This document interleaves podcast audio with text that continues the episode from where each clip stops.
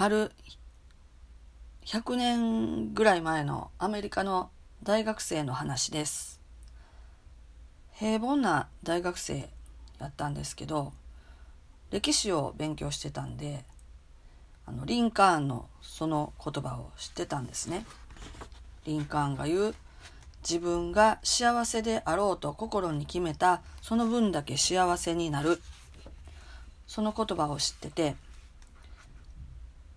積極的に頑張ろうって思ってたんですね。そしてその大学生は夏休みの間に何かしようと思って保険のセールスをしようと決めたんですね。いろんなアルバイトあったんですけど一番難しそうやなって思ってチャレンジしようと思って保険のセールスを夏休みにやってやろうと決めたんですね。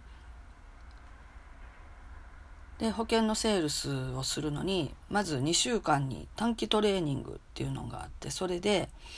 4つの基本っていうのを教えてもらいましたその4つの基本がものすごいその大学生の彼が心を揺さぶられたらしいんですけどそのまず1つ目1つ目はこの2週間の期間中に学んだ習慣っていうのはこの2週間が終わってこのアルバイトが終わった後でも生涯ついて回る経験になりますよっていうことでした。それを聞いてその大学生はああやっぱりこのことにチャレンジしてよかったな。楽しみやなって思ったみたいです。そして2番目2番目は成功するまでトライするということを学びました。まあ、保険のセールスって言ったら結構ね時間がかかるしあのお客さんと話するのも結構時間を取ってもらってしないといけない仕事なんで遊び半分にやってたらそのお客さんにも失礼ですよね。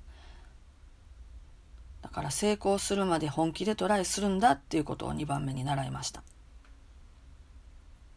そして3番目。3番目に学んだのは目標を高く持つということでした。まあ目標を決めなさいってよくねありますけどそんなに頑張らんでも達成できるぐらいの高さの目標だったらそんなに努力しなくていいですよね。ただの予定みたいなイメージになってしまいます。せっかく自分自身の時間も使ってやるんであれば目標を高く持とうということを3番目に学びました。そして4番目。4番目がこの彼にとって一番魅力的な法則だったそうなんですけどこれは積極的心構え PMA をどうやって活性化させるかっていう方法を習ったんですね。それはちょっとこう消極的になりそうになった時とかにこの言葉を使ってくださいっていうことやったんですけどそれはですね私は健康だ私は幸せだ私は会長だっていうその言葉を唱えるというか、まあ、言ってください。自分自身を動機づける、モチベーションアップのために、